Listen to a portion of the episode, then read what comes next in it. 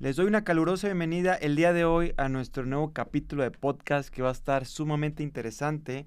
Y el tema que elegimos es algo que me encanta, que es cómo hacer una presentación de impacto. En la escuela, en el trabajo, nos toca presentar frente a público, frente a compañeros, frente a colegas, frente a clientes. Inclusive parte de mi historia y parte de lo que empecé a hacer en el tema de la comunicación fue a raíz de esto, de la presentación de temas. Porque yo en mi carrera, estudié mercadotecnia, me tocaba presentar en todo momento temas interesantes, me tocaba exponer cualquier tipo de eh, campañas publicitarias, proyectos, exámenes finales eran presentar. Así que vi que es una importante herramienta que debemos de saber sobrellevar y sobre todo es algo que tenemos que saber dominar. Para eso te voy a dar algunos consejos, te voy a dar tips que te puedan ayudar y en verdad si los pones en práctica vas a ver un gran resultado. Para eso, antes de arrancar todo eso, quiero que ustedes entiendan de dónde nace la oratoria. ¿Qué es la oratoria? Si nos vamos al diccionario es algo tan sencillo que dice es el arte de hablar en público con elocuencia con la finalidad de persuadir o conmover al auditorio. Ojo, persuadir, no manipular. Yo siempre digo a la gente, hay una gran diferencia entre persuadir y manipular. La diferencia está en la intención. ¿Por qué? Porque persuadir es hacer algo que pueda ayudar a los demás. Y manipular es hacer algo que tú ganas, pero la otra persona no. Por lo tanto, la intención no es la adecuada. Nada más como contexto para que sepan. Es importante tener esa habilidad de manera hablar de manera correcta frente a cualquier público donde tú puedas conectar, transmitir emociones, historias, impactar y dejar un mensaje que tenga siempre un llamado a la acción. Creo que si entendemos esto podemos hacer una presentación efectiva. He escuchado muchos eh, pasos o he escuchado muchos procesos. Al final, tú elige el que más te gusta, pero este que te voy a compartir a mí me ha funcionado. Creo que la clave de comunicar es transmitir. Me ha tocado gente con mucha estructura, que son muy cuadrados, pero simplemente no conectan con la gente. ¿Te ha tocado ver gente así? Entonces, sí hay que saber cómo llegarle al corazón de la gente y ser recordable y llegar siempre a ser memorable. Creo que si tienes esa premisa, te aseguro que vas a tener mucho éxito en este ámbito de la comunicación y en este ámbito de, la oratoria. Pero hay que también entender la diferencia entre hablar y comunicar, que de hecho así se llama mi eslogan, no hables, comunica. Vamos entendiendo que hablar es la acción de decir palabras en general. Sin embargo, muchas veces se hace sin pensar, sin un enfoque. Y cuando es así, no se llega absolutamente a ningún lugar. ¿Por qué? Porque simplemente estamos verbalizando y no estamos haciendo un diálogo correcto. Ahora, ¿qué es comunicar?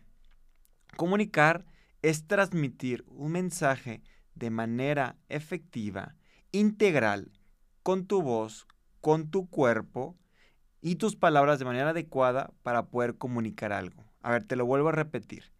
Comunicar es transmitir un mensaje de manera integral, con tu voz, cuerpo y palabras adecuadas para comunicar algo. Qué interesante. ¿Por qué? Porque tiene que haber una armonía entre cuerpo, pensamiento y palabras. Es algo similar entre la diferencia de oír y escuchar. ¿Por qué? Todos oímos, pero pocos escuchamos. Una vez hubo una frase que decía que por lo general nosotros cuando escuchamos lo hacemos para contestar, no para entender a la otra persona. Entonces, qué importante, y es parte de la comunicación, el escuchar activa, el escuchar. Miren, tomando en cuenta esto y recuerdan que les acabo de decir del cuerpo. ¿Sabían que hay una parte importantísima que es la comunicación no verbal y esto te puede dar en las presentaciones? La comunicación no verbal es todo lo que se hace, no que se dice, lo que se hace sin hablar. ¿Tú sabías que esto representa más del 93% de tu comunicación? Te lo voy a explicar. 38% tiene que ver con tu voz, la forma con la que hablas y verbalizas, el tono de la voz.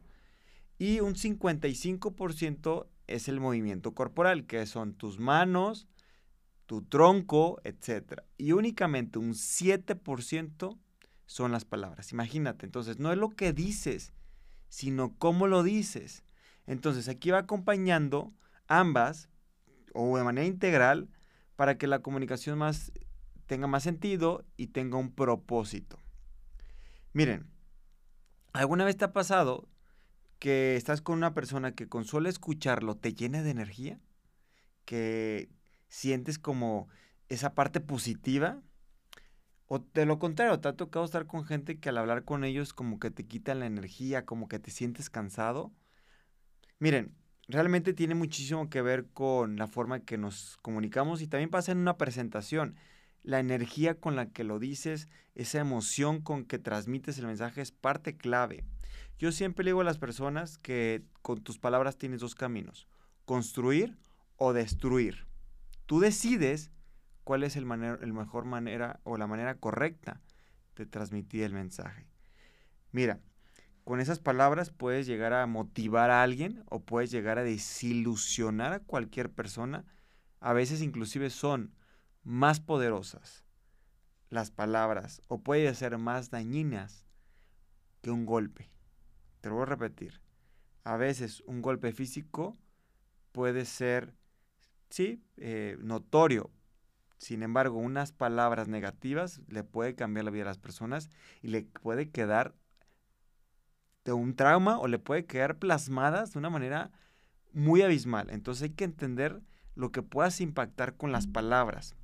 Puedes impactar de una manera impresionante, como te digo, manera positiva o negativa. Y yo le digo que tienes un arma, o sea, literal tienes un arma, porque puedes beneficiar. Imagínate un niño que le digas, tú puedes, eres el mejor. O de lo contrario, le dices, es que eres un tonto, es que no puedes. Inclusive he visto en la historia a grandes oradores, a grandes personas que se dedican, bueno, no, y no solamente oradores, a grandes eh, em, artistas, empresarios, que si tú ves su historia, su mamá o su papá o su familia fueron parte importantísima al momento que estaban en su desarrollo y que les decían, tú puedes, eres un fregón, vas a ser un mejor. Inclusive si tienes oportunidad de escuchar la historia de Picasso, es increíble que desde pequeño su mamá le dijo, si tú vas a ser un papa o un padre o un tema religioso, vas a ser el papa, el mejor. Si tú vas a ser, eh, si fueras un militar, vas a ser un general. O sea, siempre lo motivaba a ser el mejor. Entonces, hay que saber cuál es la importancia de impactar con las palabras. Se los voy a decir por qué.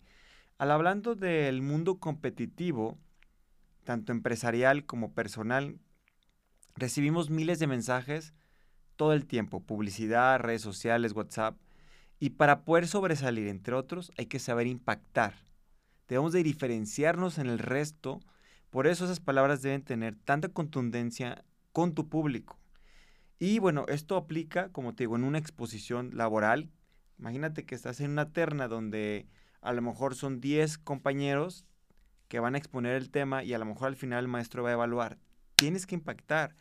También se puede utilizar en un tema de networking, en una cita romántica, al momento de pedir un trabajo, o simplemente a lo mejor puede ser eh, cuando a lo mejor vas a negociar un proyecto como tipo Shark Tank y todo eso.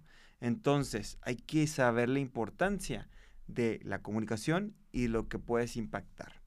Miren, eh, también dentro de todo ese proceso existe el miedo, que en su momento lo vamos a, manejar a, mayor profundidad, pero hay muchos factores por qué genera este miedo. Puede ser porque no estamos acostumbrados. En cualquier ámbito, un ejemplo, al momento de exponer, si nos van a poner un tema que simplemente no conocemos, pues obviamente nos genera ese miedo. Por otro lado, en la escuela, pues simplemente no nos enseñan a hacerlo. Y quizás nos dan algunas clases, pero la verdad, en mi caso, tuve que salir afuera, salir a otros lugares, a otros, eh, a, otros lugares realmente a buscar ayuda. Estudié mercadotecnia, la carrera me ayudó muchísimo, sin embargo, en el tema específico de esto, no fue ahí. Y lamentablemente es algo que se necesita tanto en nuestra vida personal, nuestra vida profesional, y ya que sales, te das cuenta. También en el tema social eh, puede ser un factor el miedo. Eh, puede ser que la gente pues, nos critique, el tema de exponer nuestra persona, esa burla. Hay gente que me ha tocado que viene conmigo, que algún momento tuvieron alguna, pues un trauma de que lo, se burlaron de ellos desde pequeños. Entonces sí puede ser un factor que influye y te afecte. Cabe mencionar que también la falta de confianza y seguridad puede generarte este miedo. Yo le digo la verdad a las personas, no hay como prepararte y conocer. Si yo te pudiera dar cinco tips para superar el miedo al hablar en público, son los siguientes. Son bien concretos. Cinco tips para superar el miedo a hablar en público. Primero, trabaja tu confianza y tu seguridad. Si necesitas ir a terapia, hazlo. No te dé pena. A ver, tenemos un tabú de pedir ayuda. No te dé pena. Segundo, determina qué quieres hablar y qué quieres transmitir. En un borrador explica, a ver, qué quiero hablar, de qué quiero transmitir, sobre qué tema. Eso te va a ayudar. Tercero, como te dije, prepara el tema, aprende el tema, inclusive es un esquema mental. De esa manera no vas a brincar de idea en idea y va a ser más sencillo y sobre todo vas a poder digerir ese tema que tanto quieres compartir. Cuarto, practica frente a un espejo. La práctica hace el maestro. Grábate con tu celular como lo estoy haciendo en este momento habla frente a un espejo. Todo eso te va a ayudar, puedes hacerlo con tus amigos, con tu familia, en verdad, practica, practica y practica. Y por último, puedes buscar a lo mejor un club de oratoria, puedes tomar algún taller como el caso que yo doy, lee sobre todo lo que tenga que ver con la comunicación o lee sobre lo que vas a hablar y nunca dejes de aprender. Estos cinco tips para cómo superar el miedo te va a servir muchísimo. Por otro lado, si tú tomas en cuenta esto, te puedo explicar a grandes rasgos qué beneficios vas a tener al momento de hablar. Estos beneficios son importantísimos porque te van a marcar la diferencia. Y sobre todo entender que estos beneficios los puedes aplicar en todos los hábitos de tu vida. Uno, vas a poder sobresalir de los demás en todo momento. Si yo pusiera dos personas en la misma carrera y saben de lo mismo, pero uno tiene la habilidad de hablar en público, se los lleva por muchísimo y tiene un 50% mayor posibilidad de ganar más. También vas a tener el beneficio de poder conseguir empleo o ser promovido internamente. Otro punto que es el tercero, eh, como te digo, vas a tener mayor posibilidad de ganar frente a tus colegas, que es un beneficio. Vas a tener mayor posibilidad de ganar más dinero, más reconocimiento y más beneficios. El cuarto punto, podrás persuadir mejor tus ideas y tus proyectos. Vas a poderte vender. Yo conozco gente que es muy buena y conoce mucho del tema y está muy preparado, pero no sabe vender sus proyectos. Y viceversa, gente que a lo mejor no tiene tanto conocimiento educativo, pero te vende hasta las piedras. ¿Conoces gente así? Es importantísimo saberse vender. Y sobre todo, serás una persona memorable y dejarás huella en tu vida y en la vida de los demás. Te lo vuelvo a repetir.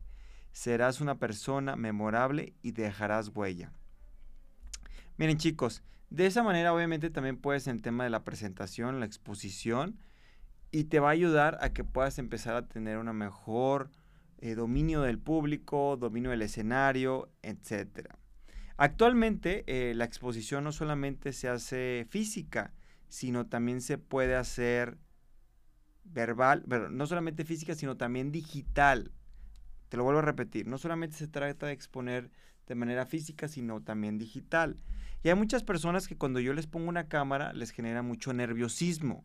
Entonces, si dado caso que tu exposición sea online, te doy algunos consejos para que puedas empezar a trabajarlos. Punto número uno, yo te recomiendo, y ya lo platicamos, que le expongas frente a alguien, pero te puede ayudar que te imagines que le estás hablando a un amigo o un familiar. Imagínate que le hablas a alguien que tú quieres mucho. De esa manera te vas a sentir más cómodo. Punto número dos, sonríe. Esa manera de sonreír transmite que estás disfrutando, que estás digiriendo, que estás contento, motivado de lo que estás diciendo. Sonríe en todo momento. Punto número tres, aprende a detectar dónde está la cámara. En este caso, aquí está mi cámara, si dado caso que me estuvieras viendo, pon una marca que te ayude a detectar dónde está el lente. Así tu vista va a ser directa como si estuviéramos haciendo la similitud que estamos viendo a la otra persona. El cuarto punto dice, eh, te recomiendo, al inicio practica donde no haya gente. Ahorita con el tema de la pandemia, pues a veces te puede tocar ir a algún café o a lo mejor en tu casa, no sé, y te sientes incómodo o incómoda. Yo te recomiendo evitar los famosos mirones en lo que te acostumbras y vas agarrando más habilidad.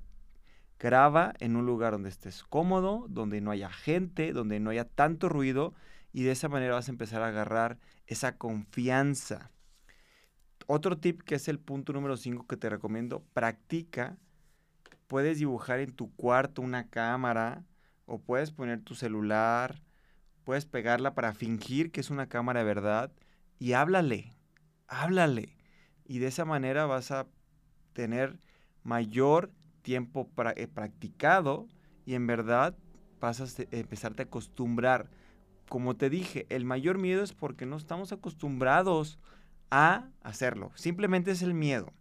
Y por último, eh, te recomiendo que cuando hagas tus videollamadas, que tengas todo el material, todo bien preparado. Que el internet, que el micrófono, que la diapositiva, porque me ha tocado ver de todo. Desde que no prende la computadora, que la presentación no la encuentran. Y eso genera estrés y al mismo tiempo genera el contexto de que es el miedo a hablar en público. Entonces, miren, a pocas palabras, en pocas palabras, la diferencia entre hablar frente a una cámara y un auditorio, pues realmente se baja en, no tener a la gente presencial. Sin embargo, en los dos esquemas se tiene que hablar bien. Y tienes que generar energía al público, tienes que generar esa parte de emoción, ese trabajo físico, preguntar, hacer muy dinámicas, etcétera. Yo te recomiendo que a pesar que sea en línea o presencial, todo el tiempo interactúes con la gente. Haz movimiento corporal. ¿Por qué? Para que esas personas no se duerman. También juega mucho con tu voz.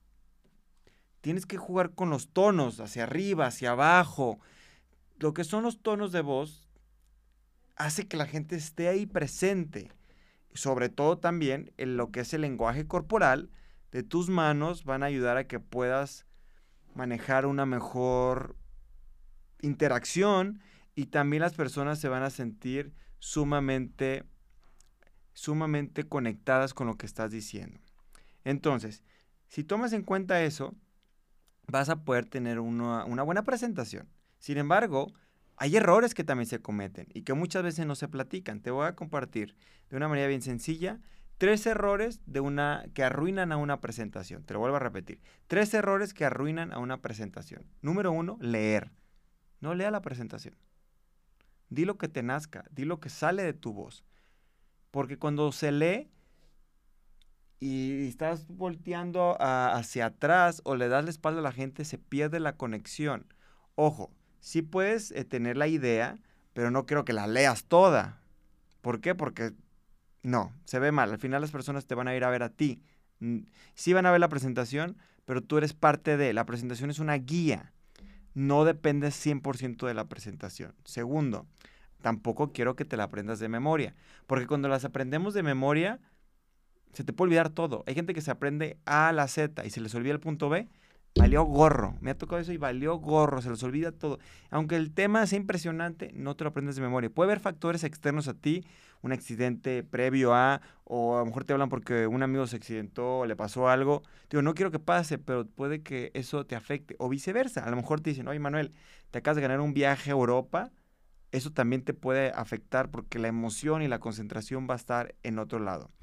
Y por último, eh, como te decía, que tu lenguaje corporal no tenga una congruencia y esté comunicando algo que no de queremos comunicar. Por ejemplo, tristeza, que estamos eh, o estamos no motivados. Al final, una presentación exitosa depende de la energía. Por lo tanto, esa energía se va a transmitir. Si hay que improvisar, obviamente, en algunos aspectos, ¿por qué?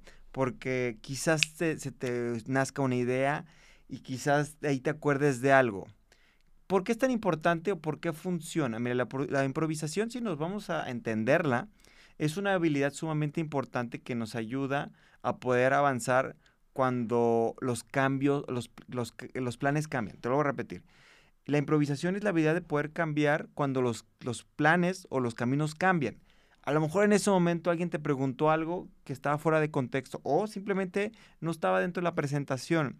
Y muchas veces en nuestra vida nos toca eh, hacerlo frente a un cliente, frente a tu pareja. O sea, no vas con una lista de, que con tu pareja y, ah, esto me va a preguntar. No, o sea, es espontáneo.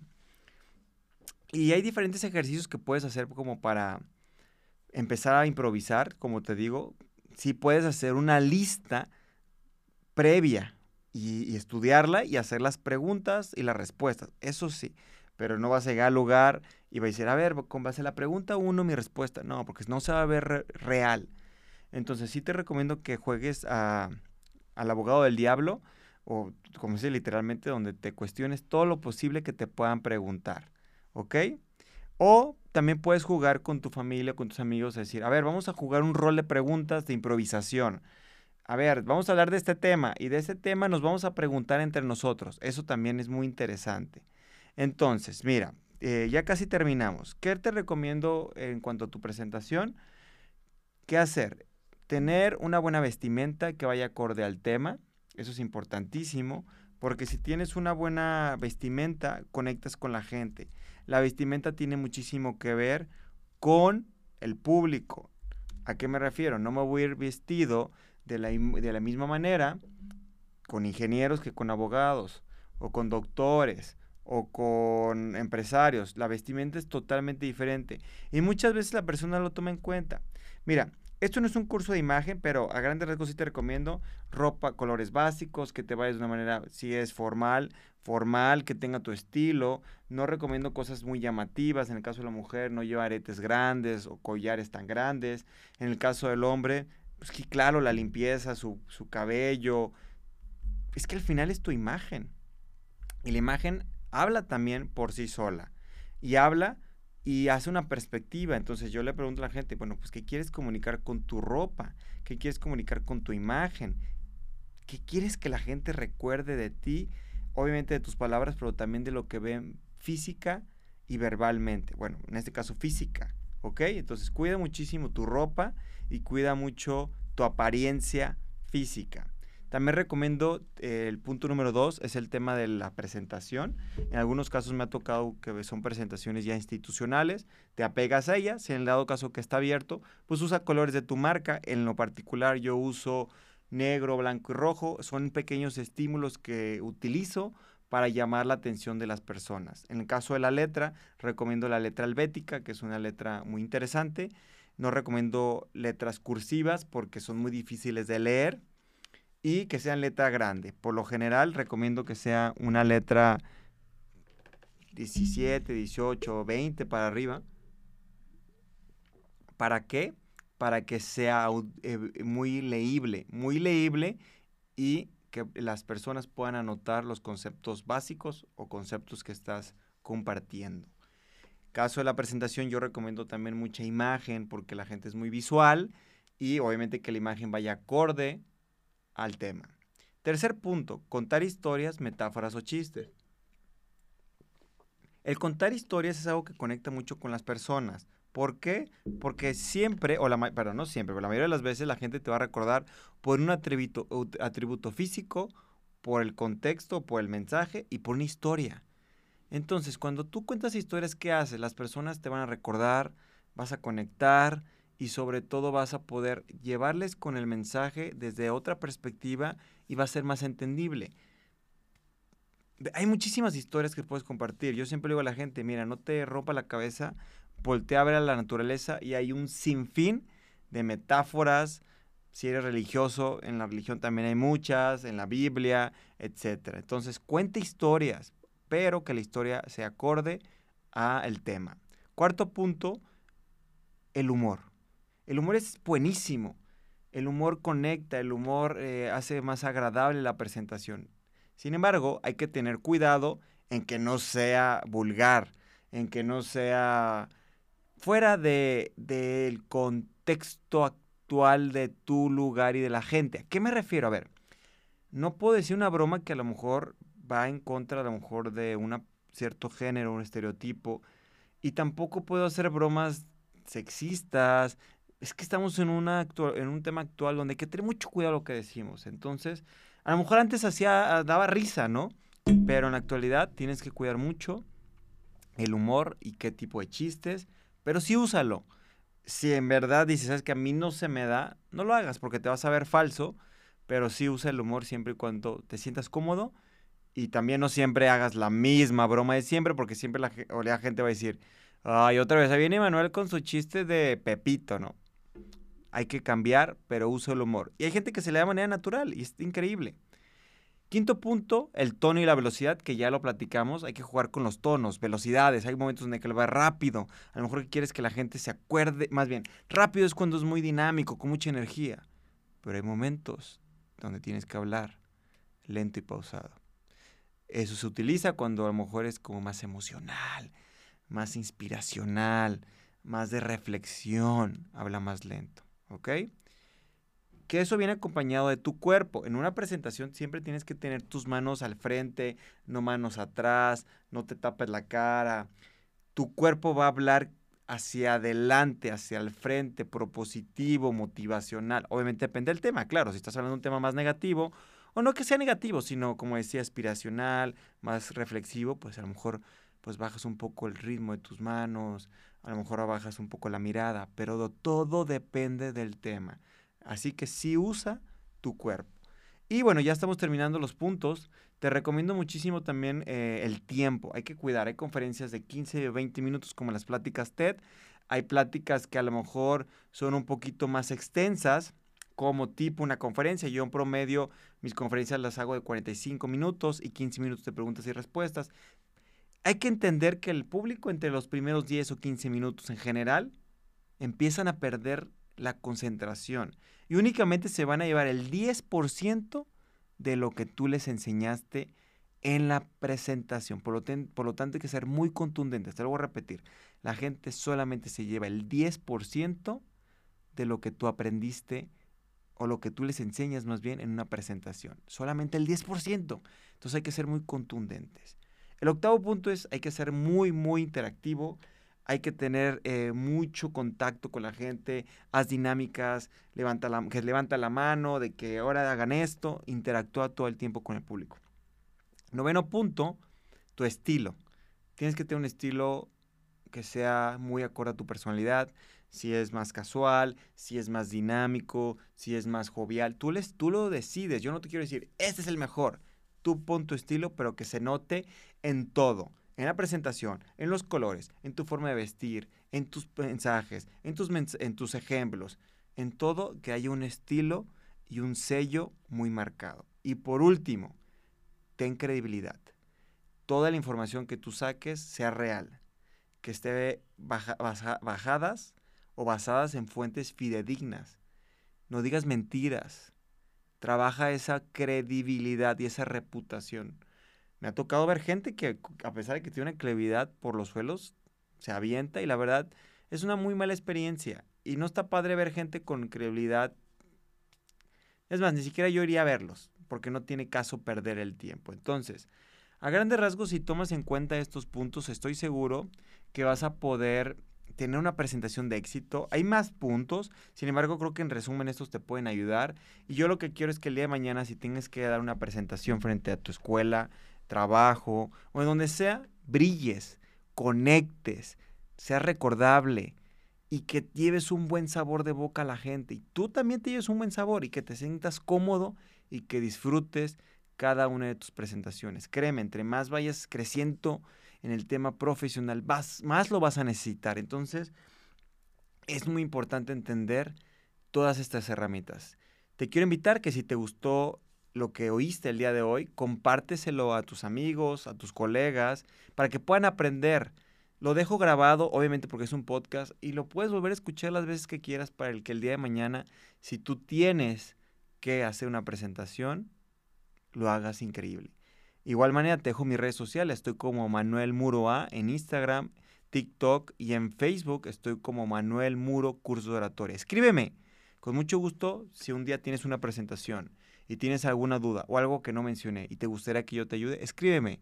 Me encantará ayudarte. Así que ya terminamos. Espero te haya gustado este podcast. Espero y lo hayas disfrutado. Espero y lo hayas hecho manejando, bañándote, como sea, pero qué bueno que lo escuchaste. Te mando un fuerte abrazo, te mando en verdad, gracias por tu confianza, confianza, gracias por tu credibilidad, gracias por tu tiempo, que es lo más valioso que tienes. Y créeme, vamos a estar haciendo más podcasts, más capítulos con mucho cariño para ti, porque al final yo lo hago por ustedes, para que lo disfruten y sigan aprendiendo. Enhorabuena, recuerda, no hables, comunica y nos vemos muy pronto.